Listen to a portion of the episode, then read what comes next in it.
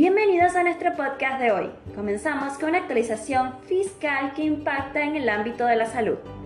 La Administración Federal de Ingresos Públicos, a través de la Resolución General 5449-2023, nos trae noticias sobre el impuesto sobre los créditos y débitos. Desde el 1 de septiembre de 2023 hasta el 31 de marzo de 2024, inclusive, se incorpora una alícuota reducida para los empleadores inscritos en el Registro Federal de Establecimientos de Salud, que hayan asumido compromisos del acuerdo de compromisos de cuotas. Pero, ¿qué significa esto en términos más sencillos? Se trata de una medida que busca aliviar la carga fiscal para los establecimientos de salud. Esta reducción de alícuotas se aplica a los hechos imponibles del agravamen durante este periodo específico. Además, se han realizado cambios en la Resolución General número 2111 y número 3900, donde se especifica el tratamiento fiscal y las condiciones para disfrutar de beneficios fiscales, excepciones y reducciones de alícuotas del impuesto sobre los créditos y débitos. Esta noticia busca facilitar las obligaciones tributarias para los establecimientos de salud, reconociendo su labor esencial, para conocer más detalles y cómo aplican estos cambios, puedes consultar la Resolución General 5449-2023.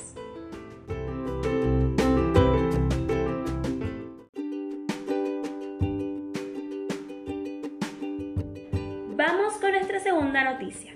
El Sindicato de Mecánicos y Afines del Transporte Automotor y la Federación Argentina de Asociaciones de Talleres de Reparación de Automotores y Afines nos traen novedades en el ámbito laboral.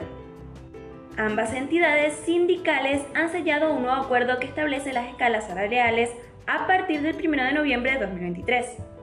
Esto significa que los trabajadores y empleadores de este sector contarán con ajustes salariales que entrarán en vigencia desde esa fecha. Es importante destacar que este acuerdo considera situaciones en las que las empresas o empleadores han adelantado suma cuenta de futuros aumentos durante el año 2023. Según el nuevo pacto, estas sumas podrán ser absorbidas hasta su concurrencia. Adicionalmente, el acuerdo prevé mecanismos de ajuste en caso de que se establezcan incrementos o mejoras adicionales por decreto o cualquier otra disposición. Estos incrementos, ya sean sumas fijas o porcentuales, remunerativos o no remunerativos, serán compensados hasta su concurrencia con los aumentos acordados.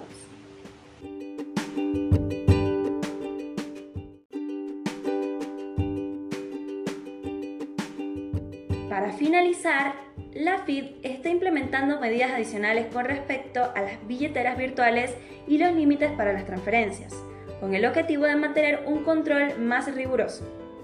Estas billeteras virtuales han ganado popularidad en Argentina gracias a su conveniencia para realizar pagos y transferencias. Sin embargo, ahora la FIDE establece límites y condiciones específicas para los movimientos que involucren sumas considerables. Entonces, ¿a partir de qué monto la FIC inicia sus investigaciones? La cifra clave es 400.000. Cuando los gastos, transferencias, acreditaciones, extracciones y saldos superen este umbral, las billeteras virtuales deben informar a la FIP. Pero eso no es todo. Hay montos específicos que también activan la obligación de reportar. Ingresos y ingresos iguales o superiores a 120.000. Saldos al último día hábil del mes reportado igual o mayores a 200.000. Y transferencias iguales o superiores a 400.000. Entonces, ¿qué sucede si excedes estos límites? La FIC puede ponerse en contacto contigo y pedir documentos que respalden la procedencia de los fondos. Estos documentos pueden incluir recibos de sueldo, comprobantes de haberes jubilatorios, facturas emitidas en los últimos seis meses y certificados de ingresos emitidos por contadores públicos. Es una medida para asegurar la transparencia y la legalidad de las transacciones financieras.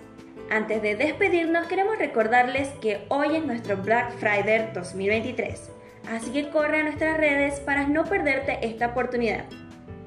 Nos vemos el día lunes en una próxima edición de nuestro podcast. Que tengan un excelente fin de semana.